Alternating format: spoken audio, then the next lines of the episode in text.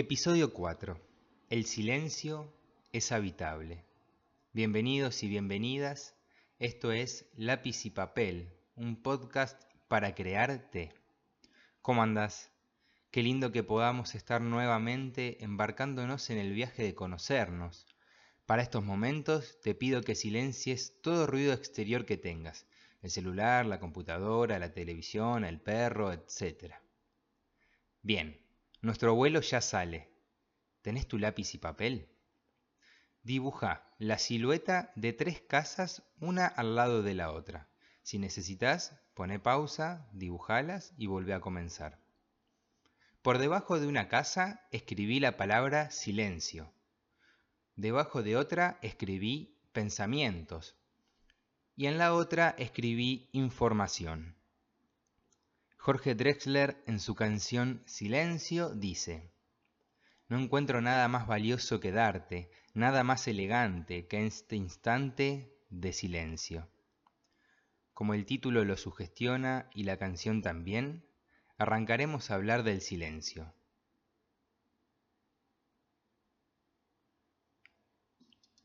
¿Acaso pensaste que se había trabado el podcast? ¿Que se te apagó el celular? ¿Que se te cortó internet? Simplemente era silencio. Vamos a ir tratando de descubrir el mundo que hay creado con relación al silencio, las distintas opiniones y enfoques que podemos tomar del silencio. Y también los momentos de silencio que existen y cómo nos influyen. El objetivo para este podcast y los siguientes es que puedas tener al silencio como hábitat natural, y arranquemos a preguntarnos, ¿habito en el silencio?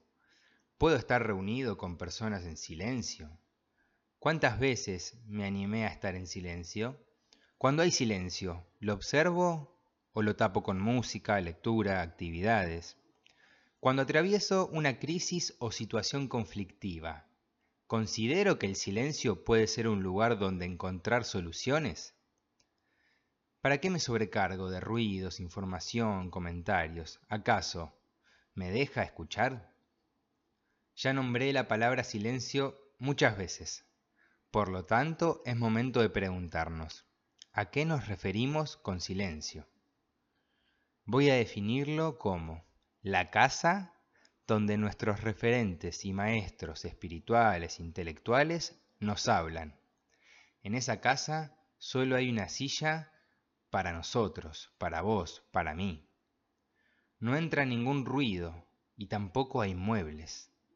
Imagínatela, una casa sin ruidos, sin muebles y solo hay una silla para que te sientes.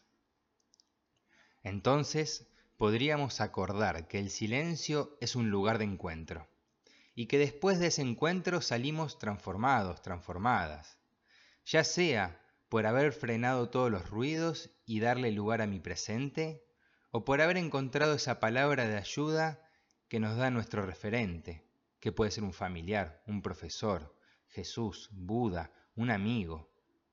Nos invito a que esta casa se convierta en nuestro hábitat sagrado, el espacio por excelencia al cual vamos para tomar decisiones, para proyectarnos, para resolver, entre otras cosas. Esto parece muy sencillo y abstracto a la vez, pero es cierto que habitar ahí es muy costoso, por varios motivos. Principalmente porque puede darnos miedo encontrarnos con nosotros, con nosotras. O porque creamos muchas barreras mentales, como por ejemplo, ay, yo no puedo estar en silencio, necesito poner música. Para tomar decisiones siempre busco en tal o cual libro, no sé hacer silencio, esto del silencio es para otras personas. O nos convencemos de que no me sirve para nada el silencio. O una excusa increíble. No encuentro un espacio para hacer silencio. Ahora irás entendiendo por qué las tres casas, o mejor dicho, para qué las tres casas. Es momento de empezar a observar a qué casa corres primero en situación de crisis, cuando tenés que tomar una decisión y o cuando hay que encarar nuevos proyectos. Cabe destacar que la casa del pensamiento y la información son útiles, es más, muchas veces recurrimos a ellas, ya que seguramente así venimos viviendo hasta acá. Pasa que en esas casas hay ruidos exteriores, hay muebles, como por ejemplo el apego, el prejuicio, miradas externas, construcciones sociales, miedos y muchos más. Lo que yo vengo a proponerles es abrir la puerta de la otra casa, que siempre estuvo ahí, y en ella refugiarnos, alimentarnos y sobre todo encontrarnos. ¿Cómo hacemos para entrar en la casa del silencio?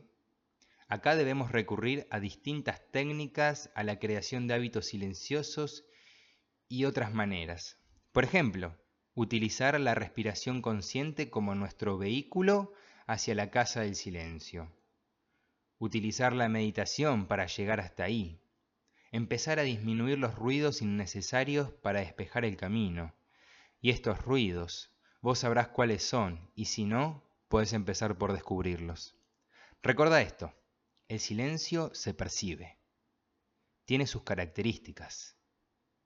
No hay que confundir el silencio como la ausencia de ruido, sino que tiene su esencia propia. Y lo más interesante, que en la, casa, en del silencio no hay lugar para los pensamientos ni para la información. Cuando vayamos, es útil saber que los pensamientos quedan afuera, las imágenes también, porque el propio silencio es lo que necesitamos habitemos la casa solo con nuestra presencia. Nos aliento a que empecemos con 5, 10 minutos diarios a entrar en la casa del silencio, sin pensamientos, sin prejuicios, sin apego, sin hábitos religiosos, ideológicos y o intelectuales, sin nada, solo nuestra presencia, solo nuestro cuerpo. Habitarlo y habitarnos llegando al final del podcast y dejando un indicio para el que sigue, cuando entramos a la casa del silencio nos aquietamos, nuestra mente se aquieta y como dice en el libro El silencio habla, la verdadera inteligencia actúa silenciosamente. Es en la quietud donde encontramos la creatividad y la solución a los problemas. Bien, hasta acá llegamos y nos dejo esta pregunta.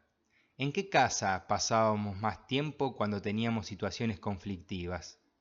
¿Cuáles son las barreras que no me dejan entrar en la casa del silencio? Muchísimas gracias por acompañarnos en este viaje. Que el silencio nos habite y nosotros, nosotras habitemos en él. Nos vemos en el próximo episodio. Si te gustó, y te ayudó, compartilo con más personas.